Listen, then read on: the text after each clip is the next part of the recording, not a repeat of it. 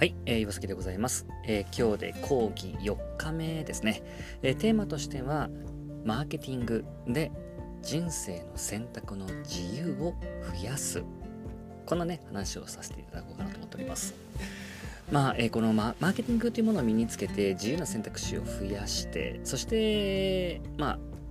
やってほしい。これがですね、あの写真マーケティング実践会の目的なんですね。まあ、最初に多分こういうお話ししたことって多分覚えてますかね。前回、えー、マーケティングを学ぶべき理由とマーケティングの本当の役割についてお伝えしました。マーケティングを学ぶことによってあなたの価値を最大限に伝えあなたお客さんまたはまスタッフさんがいらっしゃる方はですねスタッフさんにもなるわけなんですが、えー、全員がこの満足する状況を実現することができるのがマーケティングなんですよ。で、これができれば当然あなたの売り上げ上がりますね。ただ、この売上アップだけがマーケティングで得られるメリットではないんです。売上は結果の一つの形にしか過ぎず、その先からは何を最終的に目指すかは人それぞれ自由だからですね。例えば私は今の仕事にはやりがいも感じていますし楽しさだって感じています。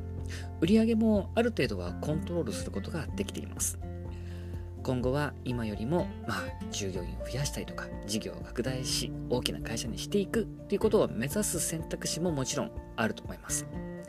でも私はそれはしません。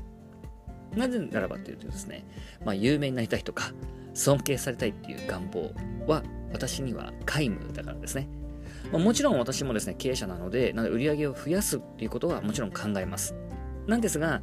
仕事に過剰な配分を置くことは望まずに、人生全体のバランスを重視しているからなんですね。まあ、もちろんお金は大事なんですが、それ以外にも時間的なもの、精神的なものもお金と同等以上に大切にしているからですね。だから私は仕事の楽しさ、まあ、プライベートってものもものすごくとても大切にしています。特に家族との生活、これをもう一番にしてるわけですね。なので、まあ、これやれば、ね、こうすればもっと儲かるなっていうような技術ってものはもう腐るほど知ってはいるんですが、ビジネスの仕方、やり方にもこだわりを持ちたいので、却下する手法も少なくはありません。まあ、それをやりたい人は、いや、それをやればいいわけですね。まあ、売上だけではなくてあくまで人生を充実させるためのトータルバランスで考えたいっていうのが私の思いです。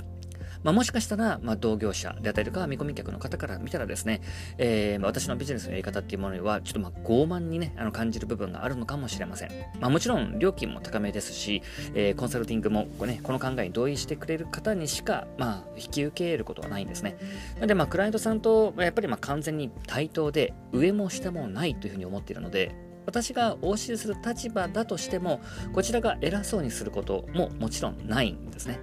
まあ、だけど、まあ、クライアントさん側が、まあ、私に対して関係性を勘違いされているなっていうふうに感じたら、はっきりと言います。で、まあ、それでももし改善されない場合は、即お付き合いをやめるようにしてるんですね。まあ、これはまあ前回にもお伝えしましたね。え、大事なことは、うちはこういうサービス、ね、え、こういうことをやってますよって言ったりとか、またこういう人には来てほしいんだけども、こういう人には来てほしくないよ。こういったことをしっかりと伝えることだって言いましたね。まあ、もちろん表現はオブラートに包む場合ももちろんあります。そしてそれに同意してくれたお客さんとだけお付き合いをしていきます。お互いのことをしっかりと理解して合意して契約をしているわけなので、当然良い関係が築けますよね。で、このことにより、金銭的ストレス、時間的ストレス、精神的ストレス、これはもうほとんどないわけです。だから、仕事をすること、イコール人生を充実することにつながっているんですね。で、これができているのが、まさにマーケティングのおかげなんです。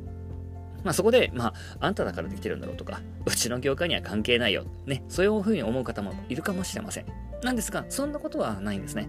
お客さんがどうしてもあなたにお願いしたい。できる限り他には行きたくないと考えているとしたら対等な立場でも十分経営は成り立ちます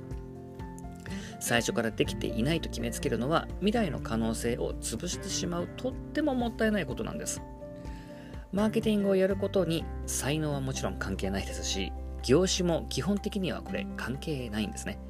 そのことを、まあ、次回ね、詳しくお伝えさせていただきます。自分でもまずできるんだ。ね、きっとそう感じていただけるんじゃないかなと思います。それでは今日の、ね、講義に入っていこうかなと思うんですが、えー、講義4日目。集客をせず、お客さんの価値を最大化し、売り上げを上げる方法ですね。えー、今回の講義というものは、マーケティングを行い売上アップをさせる時の、まあ、効果的な順序についてですね。まあ、結論から言ってしまうと、まずは新規顧客ではなくて、既存顧客に対してのマーケティングをするということです。まあ、詳しくは講義で解説をしていますが、新規顧客を獲得するっていうのは、もちろんこれ簡単なことではないですし、最も費用と手間がかかる、あの、まあ、この一つのことでもあるわけですね。じゃあそれ、どうすればいいのか。その答えが、まずは既存顧客に対してのケアをしましょうよってことです。既存顧客が大事だっていうのはね、まあ、そんなの知ってるよっていうふうに思われるかもしれませんが、まあ、実はほとんどの経営者は、この本当の重要さを完全には理解してないんですね。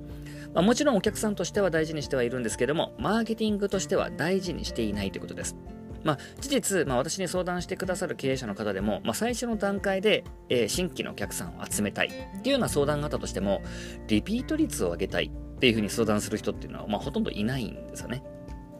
まず、この新企画を、まあ、集めるっていうものが、まあ、最優先になってしまっているってことです。例えば、じゃあ水槽にね、新しい水を足しても、水槽に大きな穴が開いていれば、いつまで経っても水は満タンにはなりませんよね。同時に水道代も常にかかり続けます。なんですけど、水槽の穴を小さく塞ぐことができれば、足していく水っていうものはわずかで済みますよね。その方が効率がいいし、水道代もあまりかかりません。ビジネスもこれと全く同じなんですね。既存顧客でも新規顧客でもお客さんの数としては同じ1ですね。であれば大変な方、新規っていうのは、まあ、避けてみてはいかがでしょうということですね。なので、まあ、詳しくは今回の講義ですね、えー、1対5の法則と5対25の法則、そして、まあ、LTV を把握しよう。ね、このテーマでちょっと話をしておりますので、ぜひ、えー、クリックをして、えー、参考にしてみていただければいいかなと思います。ということで、今回はこの辺りで終了します。ありがとうございました。ではまた。